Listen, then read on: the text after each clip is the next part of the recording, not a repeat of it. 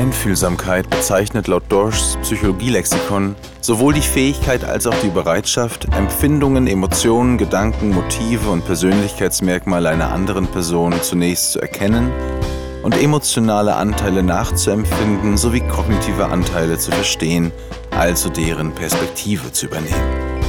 Und letztlich dieses Verständnis in passenden Verhaltensreaktionen auszudrücken.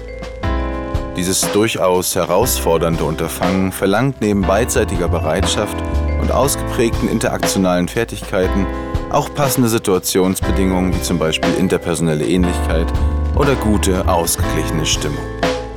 Den Gegenüber wahrhaftig zu sehen, dessen Wesenskern sichtbar zu machen, sowohl Bereitschaft, Fähigkeiten als auch die Schaffung optimaler Bedingungen ergänzen sich mit diesem Ziel im Gespräch mit ihrem Moderator, Edgar Einfühlsam. Und das war ja dann wohl mein Stichwort. Ich begrüße herzlich alle zuhörenden Personen. Ich treffe hier gerne verschiedene Menschen aus Kunst, Kultur, manchmal auch Politik oder Wissenschaft und spreche mit diesen über ihre Arbeit und alle daran gekoppelten Themen. Gerne möchte ich mit euch pro Podcast-Staffel etwas Kleines Gutes tun. In den Show Notes findet ihr einen Spendenlink. Am Ende jeder Staffel überweise ich die durch euch zusammengekommenen Gelder und einen Betrag, den ich selber spende, zu 100% an ein gezieltes Projekt innerhalb eines Vereins Vereins oder einer G GmbH. Für diese Staffel habe ich mir einen Partner der Arbeiterwohlfahrt im Mansfelder Land in Wernigerode rausgesucht, die sich gezielt stationär um Kinder aus schwierigen Verhältnissen kümmern. Dazu stelle ich euch in einer der nächsten Folgen in einem Kurzinterview mal die Einrichtungsleiterin vor und was die Einrichtung gezielt mit der Spende anfängt, da wir gewährleisten möchten, dass euer Geld und mein Geld ganzheitlich einem Projekt zugutekommt. Vielen Dank für eure Unterstützung in einer dieser Form oder auch einfach nur für eure geschätzte Aufmerksamkeit. Gerne könnt ihr auch so gut sein und mir auf Instagram als Edgar Einfühlsam folgen oder bei Spotify, Apple und so weiter eine gute Bewertung in Form von 5 Sternen dalassen. Folge 3. Zu Gast Falk Schacht. Das wandelnde Deutschrap-Lexikon begleitet mich sporadisch bis regelmäßig nun schon seit über 20 Jahren. Erstmalig wahrgenommen bei Viva 2 als Host der Sendung Supreme oder bei Mixery Raw Deluxe machte er bereits viele Jahre, bevor ich meinen Spaß daran fand, das, was mir später so viel Spaß machen sollte. Aber nicht nur durch seine zahlreichen Kolumnen, die in Hip-Hop- und Nischenmagazinen seit den 90er Jahren erschienen, leistete er wertvolle Pionierarbeit, indem er als einer der ersten deutschen MusikjournalistInnen über Hip-Hop ohne Thomas Gottschalk-eske Laienhaftigkeit berichtete, sondern mit einer Sensibilisierung für das Wurzelwerk und die Herkunft der Kultur. Auch seine Tätigkeit als Produzent trägt sicher seinen Anteil zu seiner Splinigkeit bei. Auch wenn die Formate sich geändert haben, Falk Schacht hat sich da rein transformiert. Ob in Reels, Doku-Reihen, Stories oder Podcasts. Bis heute hat er gemäß meiner Wahrnehmung den Anspruch nicht verloren, in minutiöser Kleinstarbeit Untergrundphänomenen und neuen Strömungen der Hip-Hop-Kultur dialektische Berichterstattung zuteil werden zu lassen oder diese mit deren Ursprüngen zu verknüpfen. Auch etablierte Rapper können seiner Skepsis kaum weichen. So fand ich damals, dass Falk im Interview Bushido im Kontext zur Amazon-Dokumentation des ehemaligen Gangster-Rappers investigativer durchleuchtete, als das der geschätzte Kurt Krömer in diesem Zeitraum tat. Aber weg davon. Es ist mir ein inneres Arie-Singen, euch nun die Folge mit Falk Schach zu präsentieren. Ich hoffe, ihr habt genauso viel Spaß, wie ich beim Gespräch an sich hatte. Hallo meine lieben Freunde und äh, da bin ich wieder, euer Edgar Einfühlsam zusammen mit dem äh, wandelnden Deutschrap-Lexikon Falk Schacht. Ich grüße dich aus tiefstem Herzen und frage dich gleich zum Einstand, äh, gibt es etwas, das du dieses Jahr schon mal gefühlt hast, was du lange nicht mehr gefühlt hast und wenn ja, was? Wow, was für eine Frage. Also ich frage mich gerade, warum mir das so schwer fällt. Ähm, es könnte sein, dass ich eventuell gar nicht so eine äh, Distanz zu alten Gefühlen habe. Ähm, also ich sag mal, mir ist eine Sache schon über die letzten Jahre sehr oft aufgefallen, dass ich mich ziemlich gut an Sachen erinnern kann, also sprich das Gefühl sehr nahe ist, äh, wo andere Leute eine große Distanz haben. Also das heißt, äh, ich kriege sehr oft so Sätze gesagt, oh krass, dass du dich daran noch erinnern kannst oder äh, dass du das noch weißt oder so. Ähm, das hängt damit zusammen, dass ich mich tatsächlich relativ viel mit Historie auseinandersetze und deshalb sozusagen auf gewisse Art und Weise sehr oft dort lebe.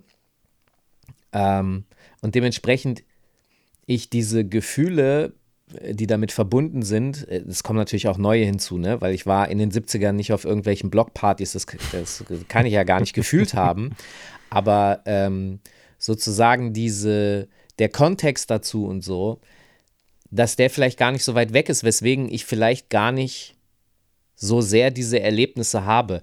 Wenn wir mal den Rahmen von diesem Jahr jetzt einfach mal weglassen, ja. ähm, dann gibt es natürlich schon sowas. Ähm, das heißt, ähm, wenn ich auf einer Veranstaltung bin, ähm, wo ich dieses klassische Spirit-Gefühl auch in der Gemeinschaft erlebe, also nicht nur alleine, sondern wo ich auf Leute treffe. Letztes Jahr auf dem Splash Festival zum Beispiel war das so und dieses Jahr würde das auch wieder genauso sein. Ähm, dann gibt es diese Momente, wo ich merke, okay, das ist alles neu hier, neue Personen, neue Musik, neue mh, mm, Dinge. Und dann gibt es aber auch die Momente, wo du dieses klassische Hip-Hop-Familiengefühl erleben kannst. Also ich habe das zumindest für mich. Ähm, und das finde ich sehr oft in Gesprächen. Das ist also sehr oft ein Austausch. Ähm, und das Verrückte ist, dass dann wieder fast der Ort egal ist, weil ich habe irgendwann begriffen, ich fahre zu Orten, um vielleicht irgendwie so etwas wiederzuerleben, ob ich nun virtuell hinfahre oder eben real. Äh, aber Menschen sind am Ende des Tages ja auch sowas wie Orte. Ja, also wenn ich auf ja. Menschen treffe, mit denen ich was teile, dann bin ich bei dieser Person am Ort. Also ist vielleicht ein bisschen vergleichbar mit diesem Punkt, äh, ich habe zum Beispiel keine richtige Heimat. Also mhm. ich habe keine örtliche Heimat. Die habe ich natürlich, kann sagen, ich komme aus Hannover, ich bin da aufgewachsen, ich habe da Emotionen zu, aber am Ende des Tages lebe ich da seit 20 Jahren nicht mehr und es ist für mich auch nicht schlimm, weil ich lebe da, wo meine Heimat ist in den Menschen. Ja, ich ja. lebe bei den Menschen, die meine Heimat sind. Und deswegen bin ich mobil, sozusagen. Ich kann überall leben, ich brauche da nur Personen meines Herzens äh, und dann ist das meine Heimat. Wow, wir sind jetzt. Andere würden das als kitschig bezeichnen, aber ähm, es ist ja die Realität. Ich finde schön, mir gibt's was und du hast äh, drei thematische äh, Andockungspunkte für mich geliefert. Äh, ich habe auch so ein bisschen mit dir gespielt, weil ich einfach gemutmaßt habe, dass die Frage impliziert, dass du mir wiederum äh, mehrere Andockungspunkte lieferst. Ja. Ich, äh, ich habe dich sowieso schon immer anhand der Dinge, die ich jetzt so von dir konsumiert habe, hätte ich dich als jemanden romantisiert, äh, der sowieso differenziert genug denkt, als dass er sich einem ja, entweder kommunalen oder nationalen Banner irgendwie heimatlich zuordnen könnte, ja, sondern primär eher über Emotionen und Lebensgefühle, äh, äh, Heimatkonditionen, Konditionen, Prämissen, äh, Verortungen entwickelt. Und das andere ist, was du gesagt hast, natürlich auch das emotionale Zeitempfinden sehr konträr zu nominellem Zeitempfinden laufen kann. Also mir geht das eben auch so, dass äh, Bubbles oder Recherchen, äh, in denen ich mich bewege, ermöglichen, dass Dinge, die viel weiter weg sind, äh, viel näher erscheinen. Ne? Also das kann wirklich sein, dass mir etwas von vor zwei Jahren unfassbar weit weg erscheint, während etwas äh, vor 20 Jahren wesentlich näher erscheint. Wie zum Beispiel, als ich dich das erste Mal äh, bei Viva 2 sah, äh, äh, vor dem Taktlos-Auftritt äh, in einem kleinen Erklärungsvideo, quasi somit als äh, Konstante aus meiner Kindheit bis jetzt in die Mit-30er rein.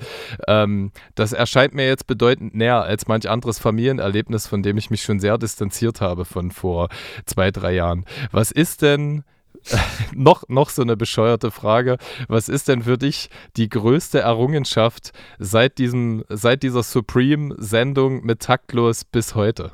Wow. In, die größte Errungenschaft in was? Also. In deinem Metier, im äh, Definieren oder grenzen wir es als Deutschrap ein? Wow. Also, du haust ja heute raus hier. Ähm, Immer. Also, dazu muss man sagen, dass Dinge, die wir als Menschen tun, haben manchmal, äh, es gibt diesen Satz, äh, One man's trash is another man's treasure, ja. ähm, Dinge, die man tut, haben für andere eine viel höhere, oft äh, viel höhere Bedeutung als für einen selber. Äh, was ich damit sagen will, ist, ähm, wenn ich auf Supreme angesprochen werde, die Fernsehsendung, die ich vor 20 Jahren gemacht habe, dann ist das fast ausschließlich auf taktlos, das ist richtig. Ähm, ich scheine ich habe auch andere, ich habe auch andere Ausgaben gesehen zu meiner Legitimation. Sorry. klar, klar. Also äh, es ist auch nicht immer taktlos, aber ich würde mal sagen gefühlt 80 Prozent. Ähm, ich habe da wirklich schon die skurrilsten Momente erlebt. Ähm, äh, aber der Punkt ist halt, äh, ich habe da ja über 250 Sendungen und Interviews gemacht. Also für mich äh, gibt es da noch mehr Erlebnisse, aber ich habe da äh, offensichtlich und am Ende des Tages war es ja dann taktlos, etwas geschaffen, was bleibt. Ähm, und natürlich habe ich mich in 20 Jahren auch gefragt, okay, krass, was hast du noch gemacht, was bleibt? Äh, und die Antwort liegt da schon am Anfang. Ne? Also für mich bleibt halt alles so. Ich habe ja in 20 Jahren äh, von, von Radio, Podcasts und was weiß ich, habe ich ja sehr viel gemacht, Dokumentationen. Und die sind bei mir und die bleiben auch. Äh, und für andere, die picken sich da halt was raus. Ist ja auch relativ logisch, weil ich ja nicht immer dieselbe Menge an Personen erreiche. Also es gibt Formate, die ich gemacht habe, die, die mir sehr viel Spaß gemacht haben. Da haben vielleicht zehn Leute zugeguckt und dann gibt es Formate, da haben mir, keine Ahnung, 100.000 zugeguckt. Ähm, also für mich gibt es da eine Menge. Ähm, wenn ich jetzt so picken sollte, äh, sowas wie die Übersetzung des Hip-Hop Family Tree zum Beispiel, ähm, hat mir sehr viel Spaß gemacht. Das war eine Graphic Novel, ein Comic über die Entstehungsgeschichte des Hip-Hops die aus dem Englischen ins Deutsche übersetzt werden musste. Und da musste ich, nach, das eine ist ja sozusagen das einfache Übersetzen, aber das andere ist sich überlegen, wie setze ich das in einen deutschen kulturellen Kontext, so dass das nicht strange wirkt. Ähm, da werden halt Slangs im Original benutzt aus den 70er Jahren, die heute in Teilen nicht mal mehr in Amerika benutzt werden. Wie übersetze ich das ins Deutsche so? so diese Probleme zu lösen. Die Lösung war im Übrigen denen dann 90er Jahre äh, Slangs aus Deutschrap, also Digger, fette Beats, fette Reime und so dieses äh, ganze 90er-Gequatsche, derbe, äh, was geht, einiges Digger. So, ja. das habe ich dann da drauf gesetzt, weil das zu dem Zeitpunkt auch veraltet war und dadurch äh, war es möglich, diese historische Distanz, die in dem Originalstoff ist, für jemanden, der das heute liest in Amerika, diese Distanz aufzubauen, ähm, eben dann im Deutschen. Also so, so ein Projekt oder äh, die diversen Dokus, die ich die letzten Jahre gemacht habe, das hat auch viel Spaß gemacht. Also Sachen, die mir halt Spaß gemacht haben, die letzten Jahre habe ich zum Beispiel relativ viel auch fürs Radio gearbeitet, da, da habe ich Beiträge produziert, äh, in denen ich in kürzester Zeit die Historie einer Band erzählen muss. Und was ich da gemacht habe, ist eigentlich im Grunde Beats und Mixtapes bauen in kürzester Zeit. Äh, und das, da habe ich da gesessen und habe halt, als würde ich Beats produzieren, aber am Ende ist es halt ein Beitrag. Sowas macht mir dann auch Spaß oder ich habe eigentlich immer Spaß, wenn ich auf Hip-Hop, äh, in, in Hip-Hop-Recherchen drinstecke. Das heißt, zurzeit recherchiere ich darüber, dass der Flyer, den wir alle, nicht alle, aber äh, einige posten, um den Geburtstag von Hip-Hop zu feiern, dass der nicht echt ist. Der Flyer ist gefälscht. Und äh, da sitze ich gerade dran in der Story. Ich muss mal gucken, ob die Amis schneller sind als ich, aber ähm, dann recherchiere ich, dann finde ich Leute raus, wer hat damit was zu tun gehabt, wie kann ich mit denen sprechen, äh, wo kann ich das publizieren. Letztes Jahr der queere Deutschrap-Podcast war auch so ein Ding, da habe ich drei Monate lang die erste offen lesbische Rapperin der Welt gesucht.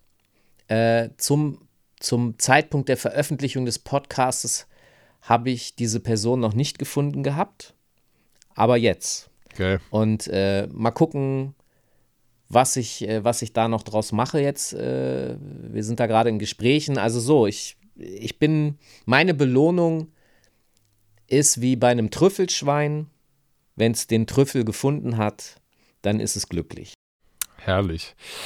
Äh, da sagst du zwei Sachen, die mich interessieren. Das erste, ich denke vor kurzem an deine Storyline, als du äh, von Notorious B.I.G.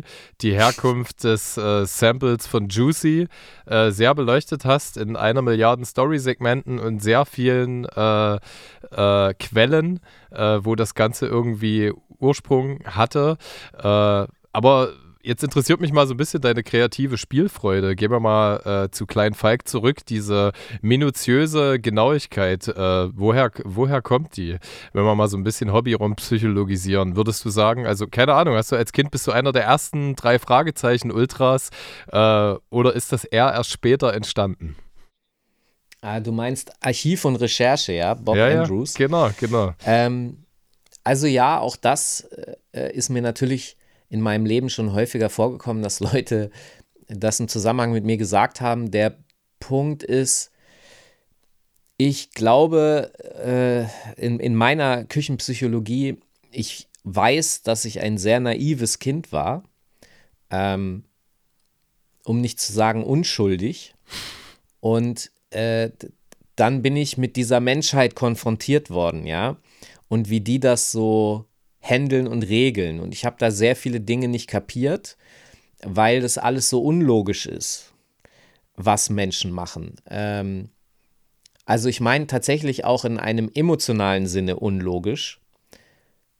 Heute weiß ich, dass das ganz viel damit zu tun hat, dass ähm, Menschen Defizite haben oder dann äh, zu viel. Ja, auch das ist negativ. Das heißt, äh, die Menschheit ist nicht in, in, in der Balance und äh, ich schon. Und ich bin offensichtlich so geboren, äh, ohne sagen zu wollen, dass ich perfekt bin, weil natürlich habe ich hier auch meine äh, Balanceprobleme und so, aber die entstehen vor allem darin im Abgleich mit dem Rest. Und diese, diese seltsame, nicht vorhandene Balance, die habe ich nicht verstanden. Die konnte mir auch keiner so richtig erklären. Äh, und daraufhin habe ich offensichtlich ein Informationsbedürfnis gehabt, ohne dass ich das jetzt als 3, 4, 5, 6, 7, 8-Jähriger bewusst gewusst hätte. Ja, das ist alles äh, intuitiv offensichtlich passiert. Äh, und deswegen habe ich mich mit Informationen vollgesaugt. Ja, also ich bin bis heute und ich werde das mit allerhöchster Wahrscheinlichkeit bis an mein Lebensende bleiben, bin ich ein Info-Junkie. Das heißt, ich brauche Input ich muss ständig etwas lernen. Ja, mein System äh, will wachsen. Ich bin auf Progression angewiesen, weil das ist offensichtlich mein Lebensinhalt. Ähm, und das war eben von Tag 1 an. So habe ich angefangen, die Welt und die Menschheit besser zu verstehen. Und heute weiß ich, also früher hätte ich immer gesagt, ich will ganz viel über Hip-Hop wissen, ich will Hip-Hop verstehen. Heute weiß ich, dass ich am Ende des Tages über Hip-Hop eigentlich mich selber und die Welt verstehe. Das heißt, wenn ich Dinge im Hip-Hop erlerne, also es ist ja nicht nur der historische Fakt an sich, der interessant ist, ja. Also Cool Herc legt auf der ersten Hip-Hop-Party auf, ja. Das ist erstmal als Fakt interessant. Er erfindet da die Verlängerung der Breaks mit zwei Plattenspielern. Das ist interessant, weil er etwas neu gedacht hat. Ja, er hat au außerhalb des Kastens gedacht.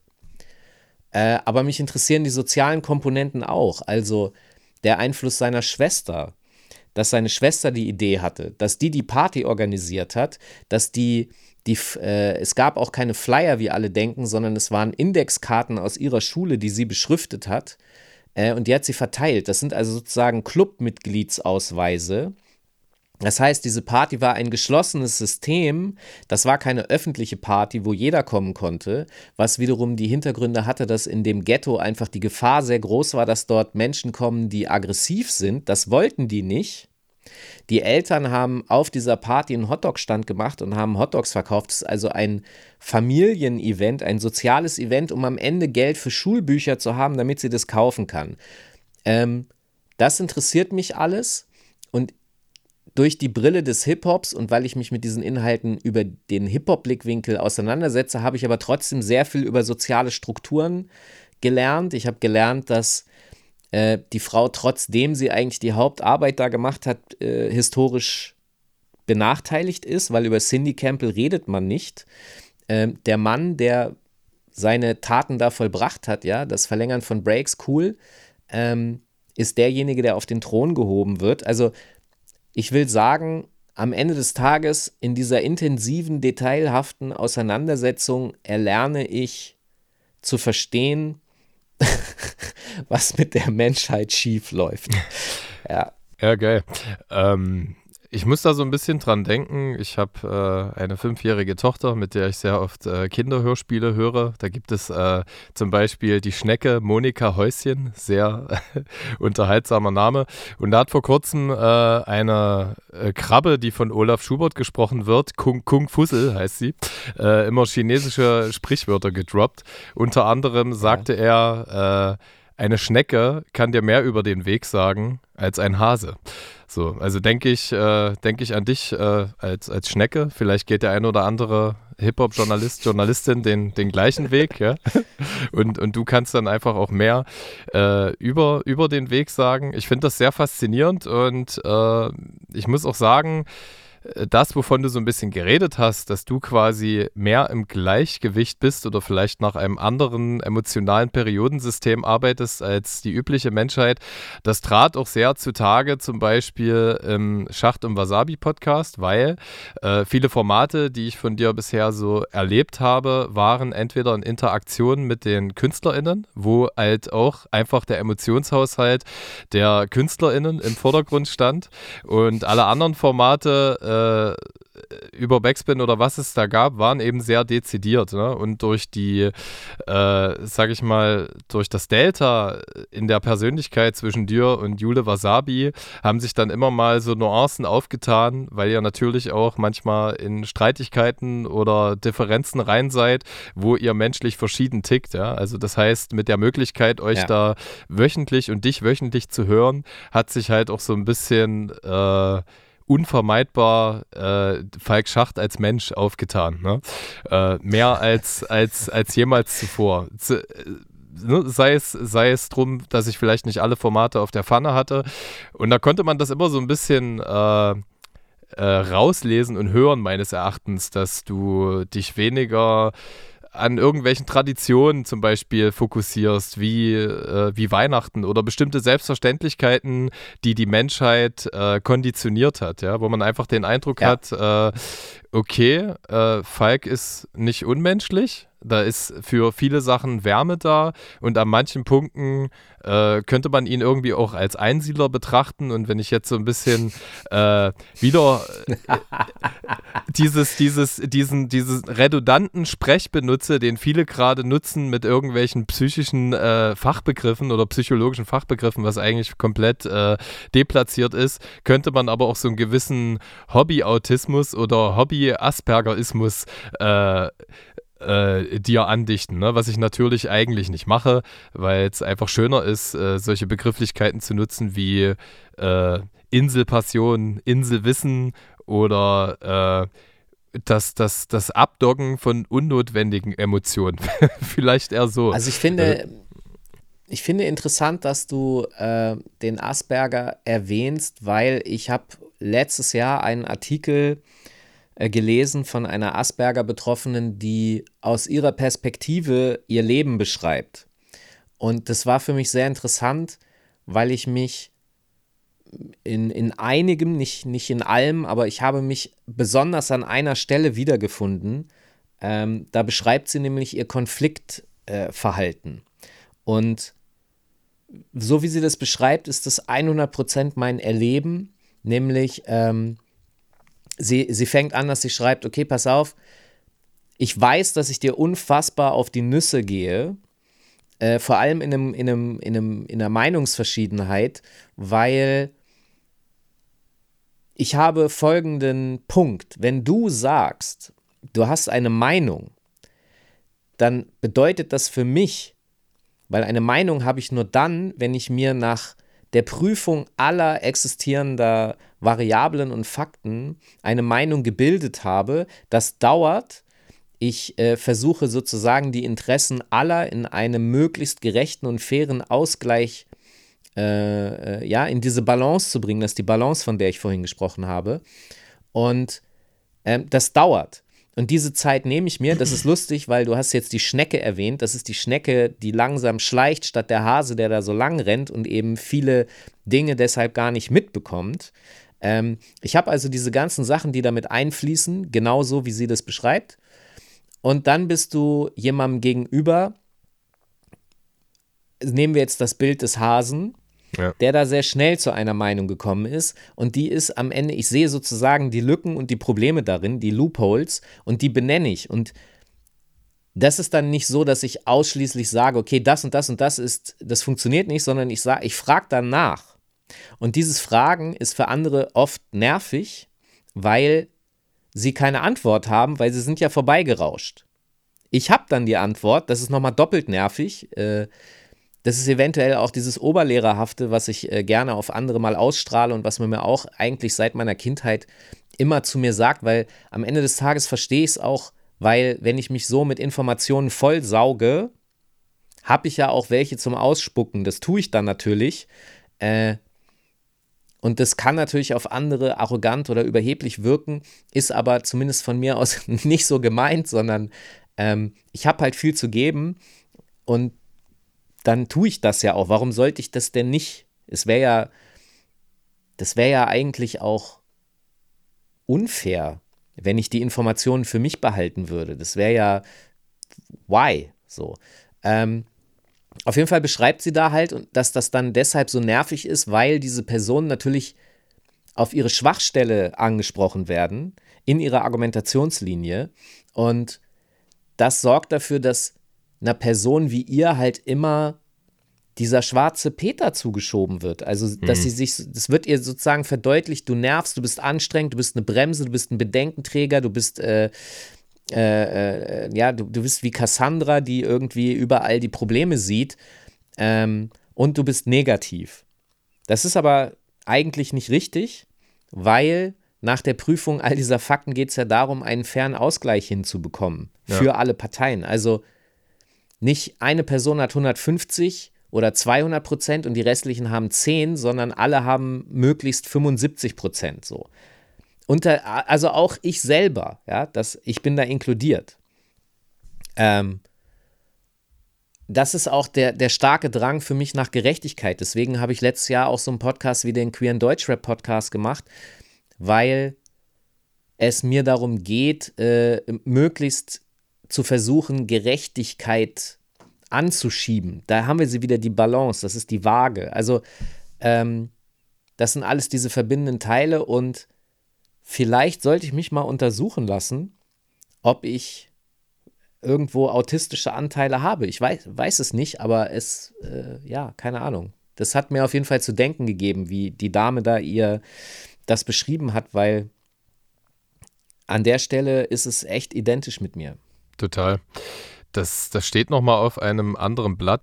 Ich habe, ich habe vor kurzem eine nicht uninteressante Folge an Bubble auf äh, ZDF oder eigentlich in meinem YouTube gesehen, wo es eben äh, so ein bisschen um äh, äh das Inf den inflationären Gebrauch von äh, psychischen Krankheiten geht. Ne? Also, dass wir uns in, in vielen äh, Krankheitsbildern klassischer Definition gemäß eben wiederfinden, weil diese Krankheitsbilder eben Überbetonung bestimmter Facetten des Menschseins sind, ja. Und dass man sich äh, tatsächlich also jeder Mensch, der schon mal übermäßig traurig gewesen ist, wird sich in der Depression wiederfinden und, äh, und in anderen Krankheiten kann man das fortsetzen. Von daher ist es, glaube ich, per se nicht uninteressant, sowas mal zu sondieren. Es kann ja sein, dass man da, äh, da irgendwie reingehört, aber mit den ganzen Begleiterscheinungen äh, des, äh, des Asperger-Daseins, wobei das Spektrum natürlich wahnsinnig breit ist, ja, muss man dazu äh, äh, sagen, glaube ich, ist fast nicht. Aber ich fände es sehr interessant, das mal sondieren zu lassen.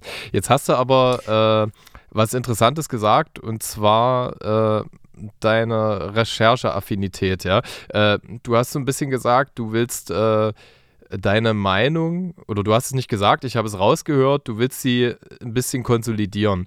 Äh, wenn man mal in die klassische Definition von Meinung geht, ja, sehe ich bei vielen Menschen eigentlich eher ein Gefühl. Ja. ja ein Gefühl, was prägungs- und äh, gewohnheitsbedingt verankert ist und äh, äh gerade im aktuellen gesamtgesellschaftlichen Entwicklung, äh, Entwicklungskontext, wie auch immer, äh, sehe ich halt, dass viele eher nach den Argumenten suchen, ihr Gefühl Gefühl zu einer Meinung zu machen. Ja, weil, ja. weil da schwingt primär mit, äh, dass sie sich, und sie finden es ja auch im Internet und in ihren Bubbles, ja, dass sie sich die Argumente suchen, um diesem Gefühl quasi Artikulation zu verleihen. Ja. Während ich bei dir eher den Eindruck habe, dass du äh, dir deine Meinung bildest.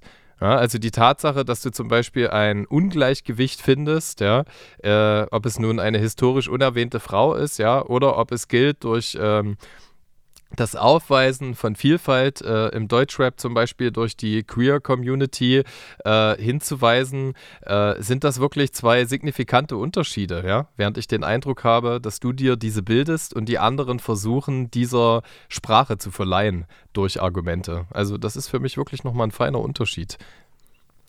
Ich, also jetzt aus meiner Perspektive kann ich deiner Analyse nur zustimmen.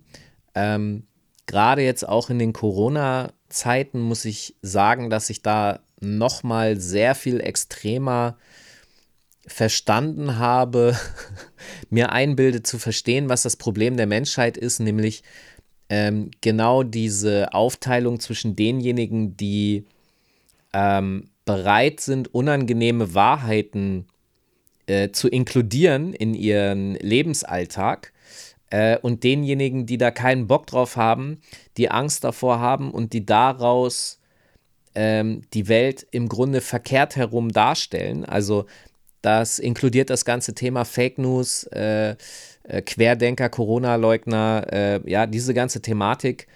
Äh, also Menschen, die aus einer Emotion heraus, die ich im Übrigen total verstehen kann, ja, aus dieser Emotion heraus sich die Antworten suchen, die zum Gefühl passen und dann eben daraus, die betiteln das als Meinung. Eine Meinung ist ja auch erstmal was Persönliches, ja. Das ist ja auch vollkommen okay. Ähm, aber die Frage ist, wie man sich die Meinung gebildet hat und wie sehr man ähm, diese Meinung dann wegzieht von einem Du kannst ja deine persönliche Meinung haben, aber die Frage ist, wie sehr du sie aufweiten kann, äh, ausweiten kannst auf das Leben anderer Personen. Also wenn meine Meinung dazu führt, dass ich dein Leben beeinträchtige, dann haben wir ein Problem und zwar mit deiner Meinung. Äh, und dass diese, diese Problematiken, die da entstehen, da, da gibt es dann halt sozusagen die Lösung für diese Personen, dass die sich mit denjenigen zusammentun in der Blase, äh, die sie alle auch bestätigen. Die finden sich dann ja auch, die haben dann eben ihre alternativen Medien und so weiter. Ähm, aber ich würde so weit gehen zu sagen, dass das dann eine Ideologie ist. Und, und diese Ideologie ist negativ, weil sie ist deshalb negativ, weil sie nicht offen ist. Also, Wissenschaft bedeutet, die unangenehme Wahrheit zu akzeptieren, dass man eigentlich nicht alles weiß, ja. dass es keine perfekten Antworten gibt und dass man akzeptiert, dass die Antwort von heute vielleicht morgen eine falsche ist. Aber bis dahin haben wir es nicht besser gewusst. Ja. Ähm, das bedeutet, ich bin bereit, diesen Zweifel zu akzeptieren und mich trotzdem diesem Risiko, das dann da entsteht, auszusetzen, weil wir nichts Besseres haben auf einer sachlichen, unemotionalen Ebene. Ja. Das gibt mir, also ich sag mal, diese Wissensunsicherheit gibt mir eine emotionale Sicherheit trotz allem, weil es das Beste ist, was wir haben. Wenn ich das jetzt umdrehe und ich mir das so baue und alles, äh, ich die perfekten Antworten habe und keine Ahnung, das ist ja, ob du nun über QAnon, äh, äh, ob das jetzt deine Religion und Ideologie ist oder halt äh, die katholische Kirche, die am Ende des Tages für mich auch eine Ideologie ist. Äh, ich sehe das an wie eine Art Treppengeländer ja. das Menschen offensichtlich brauchen, weil sie sonst Angst haben, von der Treppe runterzufallen. Ja. Ähm, und aber äh, mit Person, den Leuten, entschuldige, dass ich dich unterbreche, mit den Leuten habe ich eigentlich weniger das Problem oder äh, das höhere Verständnis, ja. Das, die die äh, Definition von Wissenschaft ist super, weil damit hast du auch so für mich gefühlt deine Antriebsfeder äh, so ein bisschen beschrieben und vor Männern und Frauen mhm. der Wissenschaft ohne manipulative Eigenschaften habe ich wenig Angst. Deswegen fühle ich mich denen tatsächlich am Bin meisten zugeordnet. Egal ob Kulturwissenschaftler oder NaturwissenschaftlerInnen, wie auch immer. Ähm, das Problem ist ja eben das Manipulative. Ja? Also du, du, du, du, suchst die Antworten gemäß dieser Definition einfach, um so viel zu wissen wie möglich und so viel Gerechtigkeit wie möglich äh, zu schaffen. Genau. Und deswegen habe ich mit Institutionalisierung und Ideologien meine Schwierigkeit, weil ich will da niemanden General, in den Generalverdacht nehmen, aber meistens stehen eben eigene Interessen und Manipulationen äh, dahinter. Deswegen werde ich den Teufel tun, irgendwelche Glaubensgemeinschaften äh, in Sippenhaft zu nehmen Ähm, äh, aber ich habe mit den Intendierenden äh, meine, meine Schwierigkeiten. Äh, bei dir schon weniger, deswegen ja, finde hm? das, das, das, Problem ist halt genau, ich, ich weiß schon, was du beschreibst, ich verstehe das auch, aber also ich sag mal, ich hatte von klein auf als Kind auch schon meine Probleme mit Religion, ja. Also ja. das heißt, äh, mein Religionslehrer hat mich natürlich gehasst, weil ich dem Fragen gestellt habe, die der nicht beantworten konnte, Schrägstrich wollte. Ähm, da kommt wieder der Asperger äh, äh, Diskussionstechniker offensichtlich zum Vorschein, der nervt, ja. Ähm, und wenn ich mit Menschen zum Beispiel über die katholische Kirche oder die evangelische Kirche diskutiere, dann werden natürlich, ich habe äh, eben die negativen Dinge, die mir, die mich nerven, und dann werden mir argumentativ natürlich die positiven Dinge, die die Kirche hervorgebracht hat, äh, vorgetragen. Und das stimmt. Am Ende des Tages stimmt natürlich beides. Ja, und das Problem ist sozusagen in so einer Diskussion, dass selbst ein selbst in QAnon äh, äh, Gedankenkonstrukten oder so gibt es ja immer, das ist ja das Wesen einer Verschwörungsideologie, es gibt immer eine Basis, die auch korrekt ist. Äh, die Verknüpfungen, die getätigt werden, sind das Problem, äh, weil die sind sehr oft total unlogisch und krude und nicht belegt und, und das ist das, was ich sage, dieses, ähm, die, die Wissenschaft pocht ja auf den Beweis und bis es nicht bewiesen ist, äh, ist es halt nicht bewiesen. Also kann ich es eigentlich auch nicht so einbauen. Das ist so dieser Zweifel, und äh, die einen können den akzeptieren und die anderen können den nicht akzeptieren und inkludieren den dann schon als, das ist sozusagen dann der Beweis. Und der wird halt oft dann negativ ausgelegt und das führt zu Problemen. Ähm, es ist am Ende alles komplex und deswegen, das hast du dann auch schon richtig festgestellt, bin ich der Typ, der so viel nach zusätzlichen Informationen sucht, um diese Sicherheit zu bekommen. Also ein Info-Junkie aus der Unsicherheit heraus die richtige Entscheidung richtig zu treffen. Total. Möglichst. Total. Ja, definitiv. Ja. ja. jemand, der ähnlich geartet ist, würde das auch deinerseits nicht als äh, Arroganz interpretieren. Also viel, was Leute in Bewegungen, Überzeugungen und Movements reininterpretieren, Kollektivierung, Mitmenschlichkeit, Wärme, Stabilität, Stützung, Kontinuität, Tradition, Rituale, äh, das geht halt auch ohne Bullshit. Das geht auch ohne Ausgrenzung, ja. das geht auch ohne äh, mittels Lenkung eigener Interessen, das, das äh, missinterpretieren die Leute. Und ich äh, kann absolut verstehen, dass das hochkomplex ist. Das findet man, wenn wir wieder zurück zum Trivialjournalismus gehen, findet auch in MusikerInnen statt, ja. Dass äh, ja äh, dass jemand sagt, okay, ey, R. Kelly war meine Jugend, ja, aber er ist für mich absolut nicht mehr teilbar, unterstützbar, wie auch immer. Ja? Aber er ist leider, oder was heißt leider, das Exponat R. Kelly ist Teil meiner eigenen Geschichte. Ja? Und äh, das so in den Einklang zu bringen, das zielt auch so ein bisschen, jetzt machen wir den Schulterschluss einfach auf meine zweite Frage ab, äh, was denn seit dieser Supreme-Sendung mit Taktlos deine größte Errungenschaft ist. Ich fand es interessant, auch mal äh, so ein bisschen deine äh, Liebhaberformate sondiert zu hören. Aber mich, äh, besonders das hat mich interessiert an den großen Errungenschaften, wenn wir jetzt diese Supreme-Sendung mit Taktlos und äh, deinen äh, queer-feministischen Rap-Podcast äh, nehmen.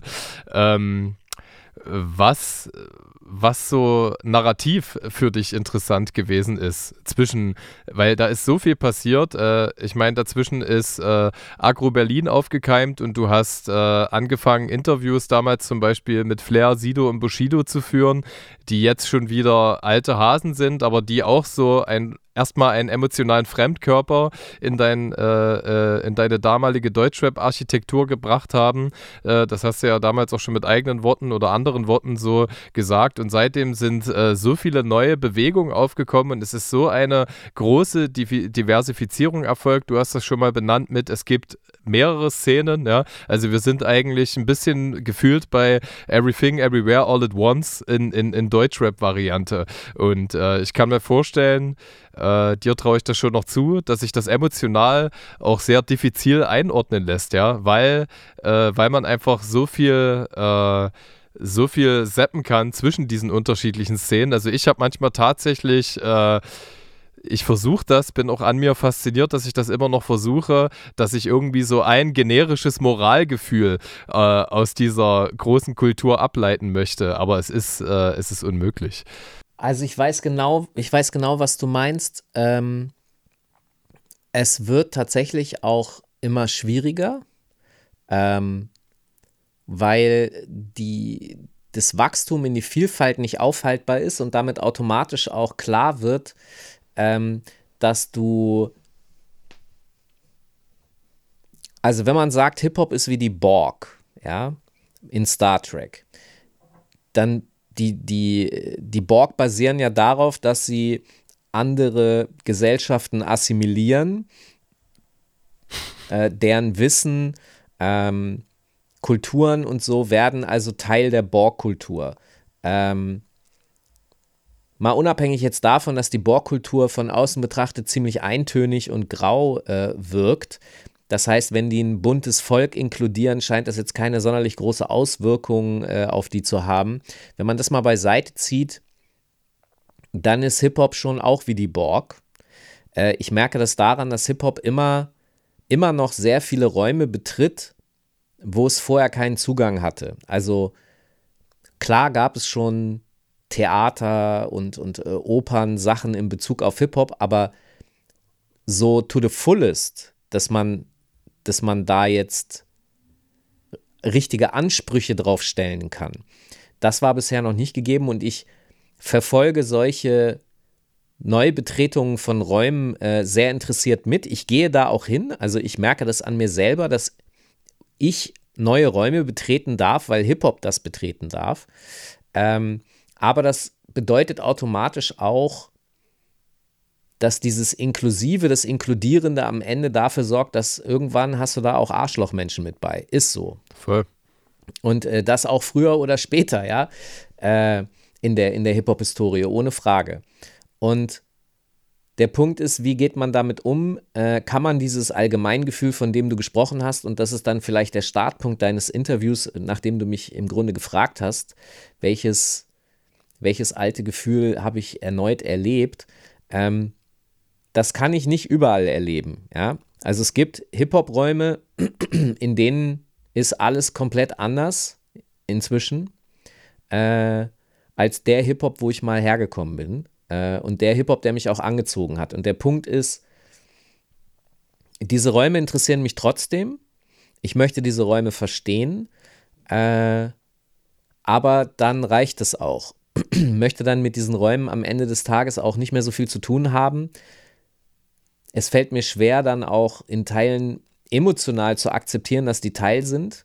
Ähm, ich versuche sie dann zu ignorieren ähm, und versuche mich eben positiv mit den Dingen zu beschäftigen, in denen das Gefühl wiederfindbar ist und die dann zu pushen. Also das heißt, ja, ich habe Interviews mit Agro Berlin gemacht, ähm, um auch nachdem ich, ich musste ja erstmal sozusagen mich überwinden, nachdem ich mich überwunden habe und gesagt habe, okay, ich gucke mir das an, habe ich das gemacht, habe dann dort auch das Menschliche gefunden. Ja, es ist ja nicht so, als wären die ähm, einfach nur jetzt das Negative, was ich vorher gedacht habe. Ich habe also meine Vorurteile abgebaut, äh, bin mir aber trotzdem über das Negative, das ich dort vorgefunden habe, auch bewusst.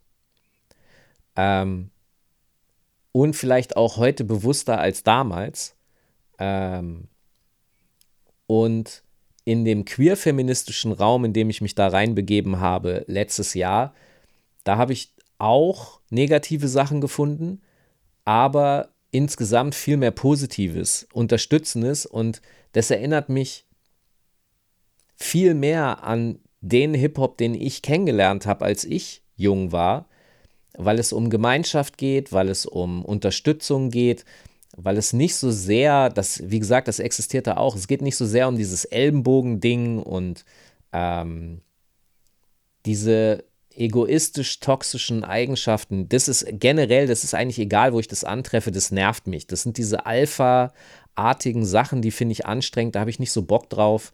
Ähm, und wenn wir das jetzt nochmal analysieren, das ist ja das, was ich vorhin meinte. Das sind halt die Personen, die dafür sorgen, dass sie 200 Prozent haben, während der Rest nur 10 Prozent hat. Da habe ich halt keinen Bock drauf. Ja. Mein Hip-Hop ist der, wo alle 75 Prozent haben, äh, aber dann miteinander äh, auf Augenhöhe zusammenleben können. Und ja. den suche ich, den versuche ich mehr Aufmerksamkeit zu geben, weil es ist relativ logisch in den Gesellschaften, in denen wir leben, dass die negativen Dinge von Hip-Hop sehr nach vorne geschoben werden. Also das ganze Oberflächliche, das ganze Geld, Autos, Schmuck, diese, diese ganzen Dinge, für die Hip-Hop eigentlich kritisiert wird, lustigerweise von den Leuten, die selber in einer Gesellschaft leben, die nur danach hechtet. Das sind ja jetzt keine Aktivisten, die Hip-Hop mit diesen Argumenten kritisiert haben, sondern das sind ja Bürgerliche, die am Ende des Tages genau dieselbe Scheiße veranstalten. Voll. Äh, aber, aber Rapper dann zum Boomern gemacht haben. Diese Ungerechtigkeit benenne ich dann natürlich auch, ohne aber die Rapper zu versuchen, dabei zu sehr zu verteidigen, weil ich es halt auch negativ finde. Also, ähm, ja, es fällt mir auch schwerer, dieses Gefühl abzuleiten, aber es existiert und dafür muss man, wie früher auch, diggen. Also ja. man muss immer noch in den Untergrund, da wo Hip-Hop klein ist, da wo er Schwierigkeiten hat, sich zu refinanzieren, das ist einfach am Ende die, die Ursuppe, ja, das ist das ist äh, die schmutzige Erde, aus der die Wurzel wächst. Und äh, der, wie gesagt, die Baumkrone interessiert mich auch. Aber da sitzen halt auch öfter dämliche Paviane, die mich nerven. Voll schönes Sprachbild und äh, lieben Dank für die Märchenbuch-Antwort auf meine erste Frage, die ich mir immer gewünscht habe. Äh, das, das war ganz gut.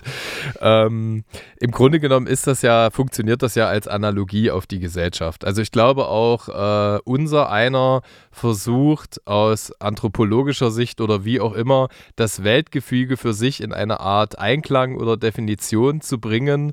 Äh, einfach aufgrund dieses ähm, Einordnungsbedürfnisses des Menschen. Ja? Das lässt sich wahrscheinlich nicht, nicht abstellen. So, und je nachdem, du hast gesagt, wie man seinen Fokus lenkt, will man nach der Mentalität des halbvollen Glases oder um ein nächstes äh, chinesisches äh, Sprichwort zu gebrauchen, lieber eine Kerze im Dunkeln anzuzünden, als sich über die Dunkelheit aufzuregen, äh, will man sich halt eher fokussieren äh, auf die Dinge, die laufen, die interessant sind, die konstruktiv sind, progressiv sind oder uns als äh, Spezies vorantreiben. Egal, ob das die Wissenschaft ist oder ob das karitative, altruistische Dinge sind, ja, Figuren, die ihr Lebenswerk primär solchen Sachen widmen. Und wenn man sich mit solchen VertreterInnen auseinandersetzt, dann hat man auch eher das Gefühl des halbvollen Glases. Ja?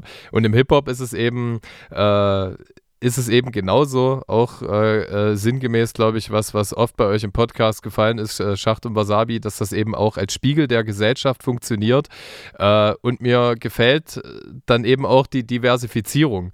Ja? Also ich glaube, du kannst trotzdem deine, wie du es gerade gesagt hast, kreative Spielfreude entwickeln an einem Shindy-Song zu analysieren, welche Reminiszenzen oder Referenzen da drin stecken, obwohl du wahrscheinlich nicht konform gehst mit seinem Frauenbild, was dort gleichzeitig äh, äh, gezeichnet wird. Also habe ich doch wieder den Eindruck äh, des Kulturwissenschaftlers, der mit Ambiguitäten oder Ambivalenzen besser leben gelernt hat und besonders jetzt in definierterer, erfahrener Form noch mal besser leben gelernt hat als früher. Ja? Also Dingen nicht pauschal eine Absage zu erteilen. Interessant ist dann, ob es doch irgendwie die Schmerzgrenze gibt, ja, dass äh, äh, de, ja. der Überhang an Bullshit äh, dein, tatsächlich dann doch dein kulturelles Desinteresse wecken kann. Ne? Also ich sag mal so, äh, es geht noch schlimmer, weil ich mich auch für die Musik interessiere, die ich einfach komplett scheiße finde. Hm. Ähm, Dinge, die ich sozusagen, ich, ich kann tatsächlich einen Genuss daraus ziehen, schlechten, trashigen Rap aus den 80er Jahren zu hören, der wirklich nur äh, äh, aus Exploitation, also aus Ausbeutungsgründen produziert wurde. Ähm, äh, ich kann da einen Genuss draus ziehen, weil zum Beispiel so, man muss ähm, also viele äh, Fernsehmoderatoren und solche Leute, äh, das berühmteste ist wahrscheinlich der Rappers Deutsch, der, der Rap-Song mit Gottschalk, aber es gibt auch ah. Hugo Egon Balder, es gibt Rap-Songs von Peter Alexander, also ich habe so eine Liste aus 1000 Songs aus den 80ern zusammengesammelt, ähm, wo ich sagen würde, dass mindestens 95% Trash ist, ja, also richtig ganz übler, kaputter, Trash. Und ich kann da hohen Genuss draus ziehen. Ich habe auch mal überlegt, vielleicht werde ich das irgendwann auch nochmal machen, dass ich aus sowas ein Mixtape mache. Das hören sich dann ungefähr 100 Leute an. Der Rest macht nach den ersten 10 Sekunden aus und sagt, das kann ich nicht hören. Also ich höre mir das an, ich interessiere mich dafür, weil ich mich auch dafür interessiere, was sind die Beweggründe dieser Menschen gewesen, was für einen Einfluss hatte das, äh, was haben sie daraus gelernt, haben sie was daraus gelernt und ähm, deswegen hast du recht, ich kann mich erstmal mit allen Dingen beschäftigen. Ich, ich möchte alles verstehen. Gleichzeitig gibt es natürlich trotzdem Grenzen. Also Nazi-Rap ist zum Beispiel das allerabstruseste, was überhaupt existieren kann, weil Hip-Hop so sehr eine schwarze Kultur ist, das geht bis in die tiefste Seele, ja, also den Soul der, der schwarzen äh, Gemeinschaft. Und daraus die, die schlimmste, weißeste, faschistischste Nazi-Musikform zu machen, ist so crazy. Äh, und also das interessiert mich dann zwar auch, ja, ich möchte das auch irgendwie verstehen, aber da, da gibt es dann natürlich schon Grenzen. Da habe ich dann, da ist dann irgendwann auch so, dass ich keinen Bock habe und irgendwann kommt auch der Punkt, wo ich merke, also wenn ich mir jetzt die, diese Form von Scheiße die ganze Zeit reinfresse, dann macht, dann ist das in meinem Kopf die ganze Zeit, dann macht mich das auch kürre. Mhm. Ähm, und das, das ist ein Punkt, den ich über die letzten Jahre stark gelernt habe. Man braucht beides. Man braucht diejenigen, die ähm, sowas sehr laut, radikal anklagen, Türen eintreten ähm, und sozusagen auch anstrengend sind für diejenigen, die jetzt, äh, die da auch mitkritisiert werden, also die bürgerliche Mitte.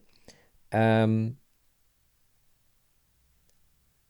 und dann braucht es aber auch solche wie mich, die dann dahinter sozusagen auch die Sachen beleuchten, die dann sonst nicht beleuchtet worden wären, nämlich ähm, die positiven Seiten des mhm. Hip-Hops. Also man kann Hip-Hop die ganze Zeit kritisieren und in den Arsch treten, vollkommen richtig. Es gibt auch ausreichend und genug zu kritisieren. Da brauchen wir noch nicht mal die Nazi-Rapper als Extrem, ja. Da haben wir ausreichend äh, eigene schwierige äh, Sachen. Aber, und das ist etwas, wo ich mich drauf konzentriere, und natürlich ist das viel einfacher, ja. Ich habe mir den einfacheren Job rausgesucht, weil ich die positiven Sachen beleuchten will. Aber ich nehme mir das heraus für meine eigene mentale Gesundheit, weil es gab ein kollektives Phänomen, als Agro-Berlin aufgetaucht ist. Mhm. Viele der Älteren damals haben sich ziemlich abgefuckt gefühlt und waren ziemlich genervt von Agro-Berlin und haben auch darüber nachgedacht, aufzuhören, auch ich selber. Aber ich war da nicht alleine. Also viele Leute haben gesagt, ich habe keinen Bock mehr auf diese Scheiße. Das ist nicht mein Hip-Hop hier, ich, ich muss gehen. Ja? Viele sind auch gegangen. Also danach kam ja die große Elektrozeit. Mhm. Viele Rapper sind in diesen Elektrosektor reingegangen, aber vor allem auch viele Fans. Das heißt, ich treffe auch viele Leute, die sagen, ja, weißt du, so ab 2005 habe ich keinen Bock mehr auf Hip-Hop gehabt, da habe ich was anderes gehört und haben halt Hip-Hop alleine gelassen. äh, und das kann ich verstehen, wenn alles, womit du dich auseinandersetzt, das, was dir die Medien sozusagen zutragen, eben nur eine Scheiße ist, dann gehst du davon weg. Und das kann ich aber nicht. Ja. Äh, ich gehe dann dahin, wo, ich versuche das Bild zu retten jetzt, ja.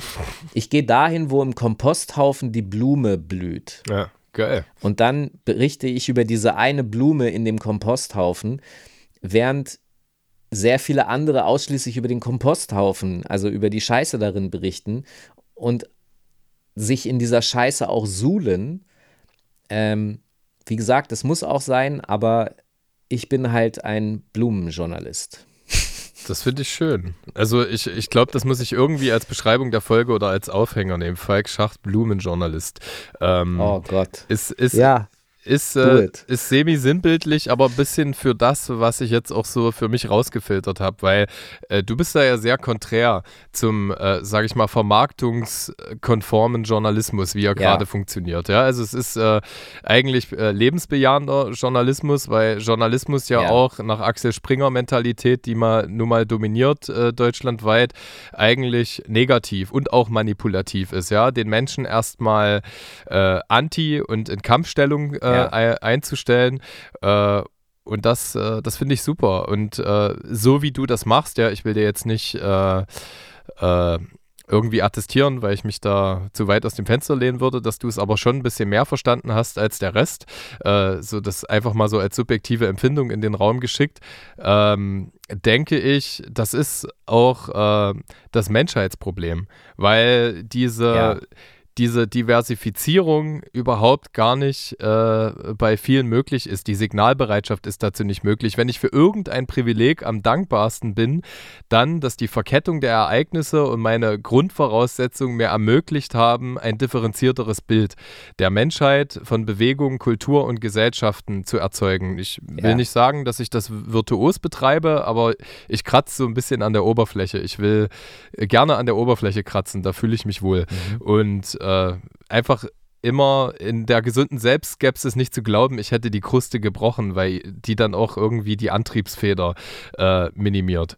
Und äh, aber da müssen wir eigentlich hin in die Diversifizierung, weil ich kann mir vorstellen, dass aufgrund deiner Signalbereitschaft jetzt wieder auf Hip-Hop minimiert, äh, wahrscheinlich auch schon viele Schätze für dich aufgetaucht sind in Habitaten, die, in denen du vielleicht nicht damit gerechnet hättest, weil man erstmal eine Grundskepsis hat, oh, Agro-Berlin, Gangster, Straßenrap äh, und so weiter. Äh, man kann sie eben nicht alle pauschalisieren. Da gibt es wirklich fein nuancierte Abstufungen. Das wirst du mir wahrscheinlich ich würde mich wundern, wenn du es mir nicht zurückspielen kannst.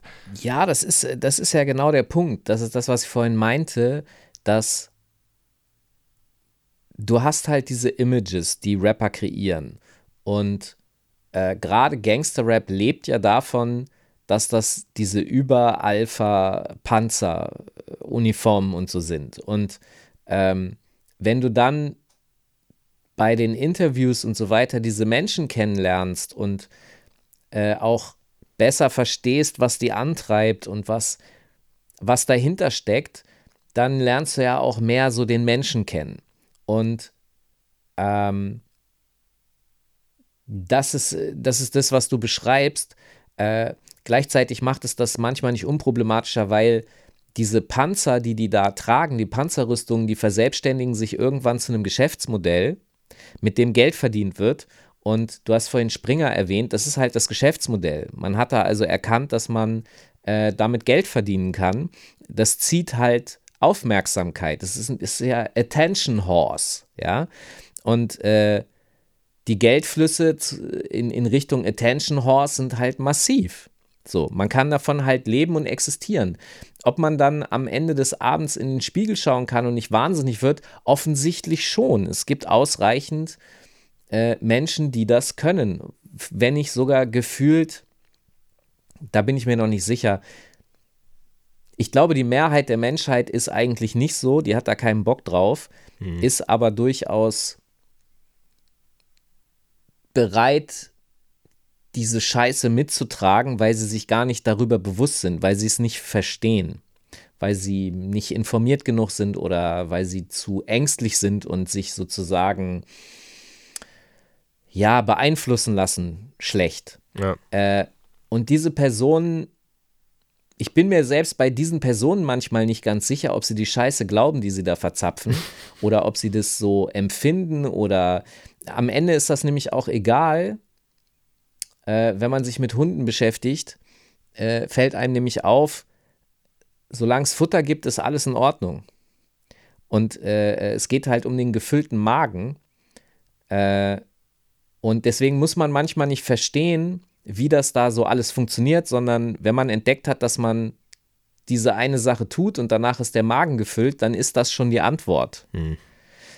So, und äh, dann fängt man auch an, eventuell zu glauben, dass das, was man da tut, das Richtige ist. Ist es ja auch, der Magen ist ja voll. Voll. Ja, aber äh, nee, nicht immer.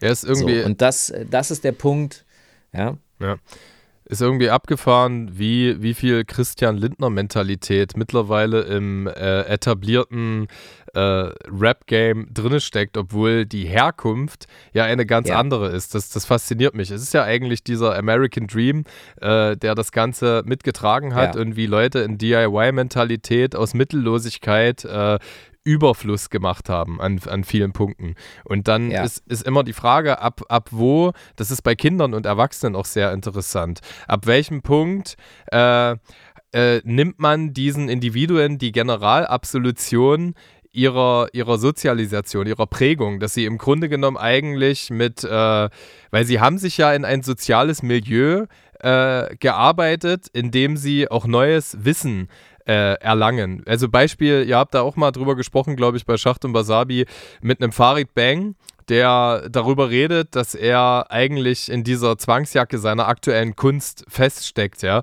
Ich glaube, äh, da habe ich auch schon mal gute Interviews gesehen, äh, dass zum Beispiel, er ist ja auch von Frauen aufgezogen worden, ja, dass sein Frauenbild äh, diversifizierter ist, ja, äh, an, an der Stelle. Aber dass er, äh, wie du schon gesagt hast, diesen Marktmechanismus sich nicht nehmen kann, ne? Und äh, das ist das, wo ich, wo ich so grob hin möchte. Also, das zum einen kann man sie verstehen, nachempfinden, ja, dass, äh, dass da moralische Abstriche oder Integrität anders geschrieben wird äh, äh, als vielleicht in unserer Konsensmenge, aber dass es irgendwo so einen Punkt gibt, an dem die Sozialisation und die Herkunft nicht mehr reicht als Legitimation. Ne? Naja, der Punkt ist ja auch, wer hat eigentlich die Verantwortung dafür? Also ich tue mich zum Beispiel immer schwer, äh, grundsätzlich ausschließlich jetzt nur die RapperInnen zu, äh, zu, zu kritisieren, mhm. weil wir leben in diesem weltberühmten Markt äh, von Herrn Lindner, den du schon erwähnt hast, äh, äh, der ja angeblich so frei ist, was ja auch Bullshit ist, weil äh, selbst der Markt der FDP ist reguliert, nur eben zu ihren Gunsten. Ja. Ähm, und das müssen sie halt verbergen. Aber der Punkt ist halt, dieser Markt ist eben der entscheidende Faktor. Das heißt, das Geschäftsmodell von einem Farid Bang oder egal welchem Gangster-Rapper funktioniert ja nur deshalb, weil der Markt da ist. So, und äh, wenn man jetzt einfach sagt, ja, wir müssen, äh, die Gangster-Rapper, die müssen sich zusammenreißen, die müssen die besseren Menschen werden und so, ja, dann ist das Publikum aber immer noch nicht der bessere Mensch. Das ist das Problem. Ähm, und deswegen muss eigentlich das Publikum am Ende des Tages sich verändern. Da müssen wir dran arbeiten, da müssen wir gesellschaftlich Strukturen verändern, damit das Publikum auf andere Gedanken kommt, weil dann gibt es keinen Markt mehr für das. Ähm, und äh, das ist sozusagen der Konflikt, wo ich auch sehr oft reinkomme und wo man mir dann über die letzten Jahre auch gerne mal vorgeworfen hat, dass ich nicht ausreichend die Rapper kritisiere. Ja, weil es nicht die Lösung ist, Ja, das ist das Symptom einer Krankheit. Ja. Ich kann dir helfen, ich kann dir ein Taschentuch geben, damit deine Rotznase äh, irgendwie besser abfließt. Aber äh, wir müssen daran, dass die Rotznase nicht entsteht. So, ja. und äh, diesen Konflikt, ja, der ist schwer zu lösen. Da, da, das wollen viele Leute nicht sehen. Es ist nämlich am Ende viel einfacher, den Rapper zu kritisieren, als äh, die dahinterstehenden systemischen Probleme aufzuzeigen und äh, auszudiskutieren. Das ist nämlich anstrengend. Ähm, ja, aber das sind dann für mich Blümchen-Aktivisten. ja, ich, ich bin ja, ich bin ja noch nicht mal. Ich also mag, ich die, ich, ich mag ja die botanische, ich mag die botanische Architektur, die du aufmachst. Lass uns mal versuchen, in dem Gefilde zu bleiben. ja, ich will nur darauf hinaus, dass ähm, es, das ist mir auch zu einfach, das ist mir nicht differenziert genug. Ähm, ja, das muss benannt werden, ja, das muss kritisiert werden, alles vollkommen richtig. Aber am Ende des Tages äh, sind die Thematiken dann noch größer und da, das sind auch längere Märsche, ähm, die da noch zu absolvieren sind, als vorne Steine schmeißen ist super, das muss passieren, aber hinten muss auch noch irgendwie ein Aufräumkommando hinterher. Das ist jetzt wenig botanisch, aber ja, vielleicht man muss, die, äh, man muss die Wurzel rausreißen und dann muss das neue Pflanzkommando kommen. Boah. Nee, pass auf, ich, ich, ich, ich, ich, äh, ich hake ein. Ich glaube, äh, mhm. wir haben einfach zu viel Monokulturen. Ja? Gerade wenn es um die Kausalbenennung geht, äh, wie Gesellschaften untereinander, miteinander funktionieren. Äh, wir müssen ganz klar zum Mischwald. So, und wir wissen, wir wissen sehr, wir, wir wissen sehr, wie, het, wie heterogen oder multifaktoriell äh, eine, ja. das Zustandekommen Defi von Defiziten innerhalb äh, von Gesellschaften äh, stattfindet. Ja. Ähm, du hast da schon. Finde ich geil. Hip-Hop muss mehr Mischwald werden. Ja, genau. Wir sind auf einem guten Weg. Ähm, und ich übertrage das dann immer sehr gerne gesellschaftlich. Mir hat das jetzt gerade so ein bisschen äh, gefallen, diese Ursachenforschung, äh, die du angefangen hast zu benennen. Und das ist natürlich eine sehr gefühlte Sisyphus-Arbeit, weil alle Errungenschaften oder Paradigmenwechsel, ja. die wir retrospektiv ähm, bewerten, äh, die begründen sich auf Uraktivitäten von Menschen, die gar nicht mehr partizipieren konnten. Ja? Also wenn, wenn man beginnt, das Beil, das über Sophie Scholz Hals äh, gefallen ist, hat eben auch zu einer besseren Nachwelt äh, äh beigetragen ja? egal ob es ihr Märtyrium, Märtyrium ist oder ob es ihre Aktivität vorher ist. Ja? Die ersten Menschen, die Mut besitzen, egal, oder Astrid Lindgren, die äh, äh, entgegen der äh, damals herrschenden Normative die erste, den ersten feministischen Punk in Kinderform, äh, Kinderbuchliteratur in die Welt geschickt hat. Und so ist es halt eine riesen, riesengroße Verkettung. Äh, du merkst, ich bin halt ziemlich into, gerade ja. was, was äh, Kinderliteratur und Unterhaltung angeht, ähm, meiner Familiensituation Situation geschuldet.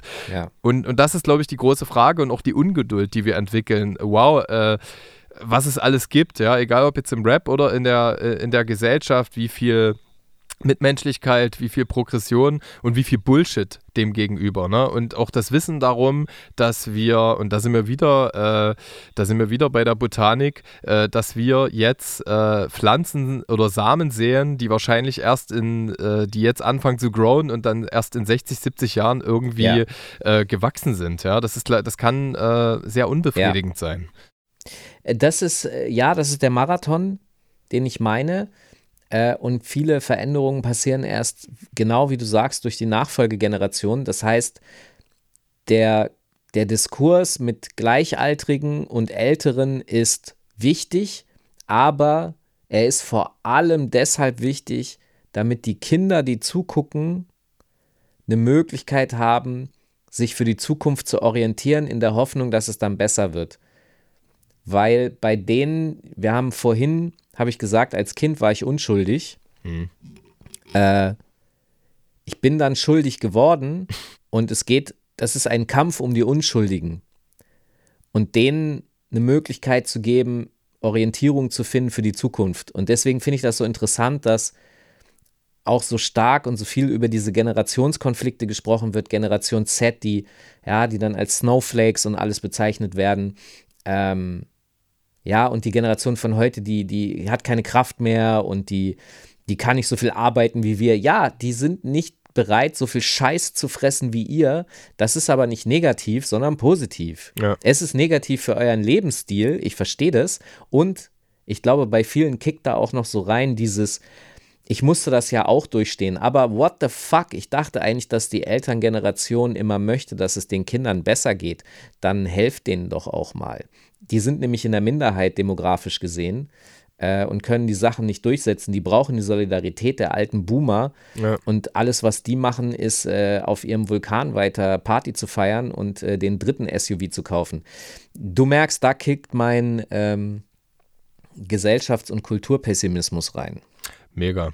Ja, aber auch da habe ich mein, also mein, mein Boomer Grinch, äh, wie Jan Böhmermann und Olli Schulz das gerne nennen, äh, ein bisschen diversifiziert, weil ich äh, äh, ich musste das auch so ein bisschen therapieren. Äh, vor zwei, drei Jahren hättest du mich noch mit großem, passionierten Boomer-Hass äh, gesehen und der ist auch nicht unbegründet, ja. Aber die sind nun mal, wenn man sich mit den Kausalitäten beschäftigt, die sind, die haben ja auch ihre Gründe, warum sie so geworden sind, ja. Wenn man sich so mit, man muss, ich finde, man muss so ein bisschen in Ost und West unterteilen, ja, weil das zustande, also die, die Ostboomer, die mitteldeutschen Boomer sind noch, unterscheiden sich irgendwie noch mal äh, äh, vom Rest, ne? weil sie ja natürlich aus einer, aus einer Mangelwirtschaft kamen und so in den Kapitalismus reingeworfen wurden, äh, ohne den so richtig einordnen zu können. Ich äh, nehme meine Eltern da auch immer sehr gerne als, äh, als Ausrichtung. Ähm, ja, und im Grunde genommen sind da eben auch sehr unreflektiert viele Produkt ihrer Zeit, ihrer Struktur. Ja. Äh, das ändert aber nichts an der Tatsache, dass die halt Teil des Problems sind. Ja. Naja, ich, ich, mir geht es da vor allem ums Machtgefälle. Ne? Also wer mhm. hat die Verantwortung, äh, wer ist, also wir können über Demokratie sprechen, das ist auch cool, aber ähm, die haben aus einem demografischen Wandel heraus eine Mehrheit. Ähm, und da, ja. da, das ist, wenn wir über Fairness sprechen, wird es schwierig.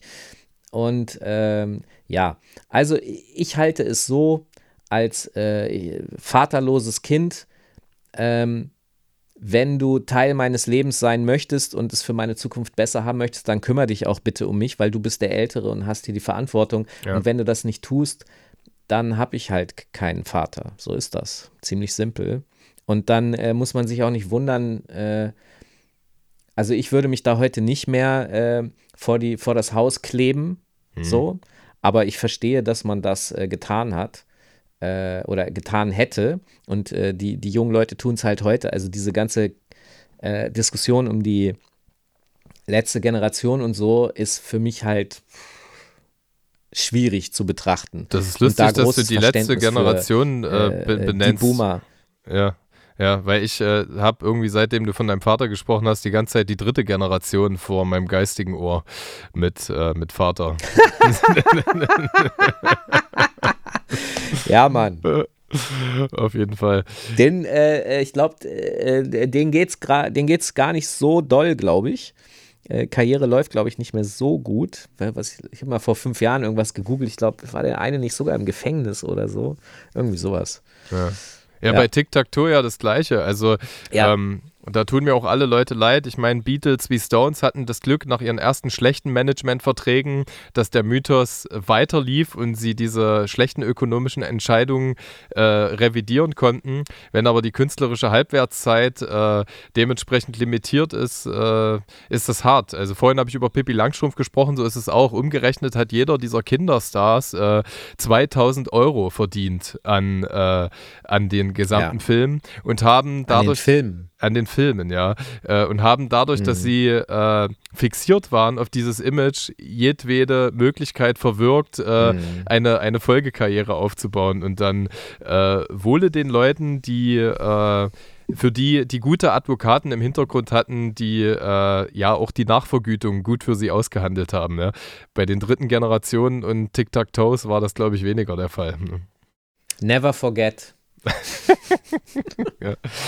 ähm, wir beide werden das Grundsatzproblem nicht lösen, ähm, aber dennoch war es, äh, für mich auf jeden Fall eine innere Tretbootfahrt, äh, mal so ein bisschen äh, zu sondieren. Äh, was, was ist das Antriebslevel? Ähm, wo bleibt der Spaß vorhanden? Und ich glaube, egal was du machst, äh, werde ich diese, diese Spielfreude weiter erleben dürfen. Also wahrscheinlich bis zum letzten Atemzug äh, äh, wirst du da nicht undurstig sein, mehr Wissen, mehr Genauigkeit in dein Leben zu bringen. Ich bin stets bemüht, steht in meinen Zeugnissen. Oh ja. Und werde, werde, werde es durchziehen, solange ich kann. Ja. Auch bemüht finde ich auch so eine schöne Formulierung. Also dieses Attribut wurde mir auf jeden Fall auch äh, zugeschrieben. Aber ja. selbst das kann man ja positiv für sich interpretieren, weil äh, dir ja klar ist als äh, vermeintliche Schnecke, äh, dass du ja eigentlich weniger das Ziel als den Weg im Fokus hast. Oh Gott, ich will jetzt irgendwie ein bisschen. Exakt. Ja. Das ist genau der Punkt. Der Weg ist am Ende das Ziel. Das Ziel selber ist gar nicht so interessant. Ähm, der Weg dahin ist viel spannender. Er ist ja auch viel weiter. Ist ja viel mehr Spielfläche. Ähm, ich musste das aber auch mal zurückspiegeln. Ähm, ich bin mit dir in diesem Interview an so viele unterschiedliche Stellen gelangt in einer Geschwindigkeit, dass kann man nicht sehr oft mit Gesprächspartnern. Vor allem wird das sehr oft nicht dokumentiert. Ähm, und die Arbeit, die du machst, die Interviews, die du führst, sind ja immer so. Äh, das ist ja etwas, was dich auch auszeichnet und äh, das ist das Interessante und Besondere daran. Und ich glaube, die Menschen, die deinem Format zuhören und das verfolgen, wissen das sehr zu schätzen. Ähm, und ich weiß das auch, wollte ich dir mal zurückspiegeln. Ich kann mich nicht mehr bewegen. Ähm, das, äh, ich hoffe doch das äh, ist einfach schön. Also ich, ich versuche die Dinge jetzt klarer zu benennen, wie ich sie fühle und äh, äh, ich habe sehr viel Liebe für deine Arbeit. Das gleicht, das gleicht einem Oscar. Dankeschön. Also äh, ganz lieben Dank an, an der Stelle. Es wird meinerseits immer sehr spezifisch bleiben, eben aufgrund der von dir erwähnten Geschwindigkeit und auch Spezifik an sich. Äh, aber das reicht mir und äh, wie Aber gesagt, guck mal, die zwei Schnecken sind in, in ihrer Schneckenhaftigkeit sich sehr einig und deshalb sehr schnell. Ja. Also ich glaube, mit Leuten, mit einem Hasen wärst du hier nicht in diese äh, Abgründe hinab, hättest du nicht absteigen können, äh, in die wir uns hier begeben haben, äh, weil, weil so viele Hürden davor sind oder weil der halt schon so weit weg wieder ist. Ja, stimmt, ja. ja also, äh, ja. Ja, ja, absolut. Und äh, was wir als Geschwindigkeit empfinden, ist ja auch nur die Beschleunigung letztendlich. Also, äh, Korrekt. wenn wir das Tempo anziehen und wenn das nur bei 3 km/h, äh, ist das ja, ist das ja die gleiche Empfindung als adaptiert ja. auf die dreistelligen Kilometerbereiche. Äh, herrlich. Dann würde ich an dieser Stelle mit großer Dankbarkeit für die Investition deiner Lebenszeit in mein Format äh, für, äh, für die, die öffentlich zuhören dürfen und möchten und können, äh, schließen und äh, dir bei allem, äh, was, was folgt, viel Freude und Passion wünschen. Danke. Dir auch, Edgar. Äh, wir quatschen mal wieder. Auf jeden Fall. Hau rein. Sehr schön. Mach's gut. Mach's gut. Ciao. So, ihr Lieben, vielen Dank, dass ihr bis hierhin die Lauscher aufgesperrt habt. Bis nächste Woche Donnerstag zu einer neuen Folge. Wie am Anfang erwähnt, schaut doch mal in die Show Notes zur Spendenaktion dieser Staffel und helft mir für die Kinder und Jugendlichen im AWO Wohnheim Kreuzberg in Wernigerode ein gezieltes Projekt zur Freizeitgestaltung zu finanzieren. Lieben Dank vorab für jeden Euro, den ihr fließen lasst. Dieses Format heißt zwar wie ich Edgar Einfühlsam, aber die schöne Musik in Intro und Outro stammt von Sounds Like Hugo, die Fotos von Videofilms und das Layout von Canna Music. Ganz lieben Dank dafür. Das Intro wurde geschrieben und eingelesen von Freund und Psychologe Hans Christian Puls. Als redaktionelle Vorarbeit möchte ich neben meinen Recherchen und Vorbereitungen außerdem dazu zählen die vielen schätzenswerten Gespräche mit meiner Frau, meinem Kind und jeden Austausch, Streit oder Debatte mit meinem bereichernden Umfeld, aka den schönen Menschen, die ich meine FreundInnen nennen darf. Ganz besonders liebevolle Grüße gehen raus an Kollege Hartmann, Vandalismus und Gossenboss mit Z, die das Format, wie es final geworden ist, mit gebrainstormt haben. Das war's. Bis bald.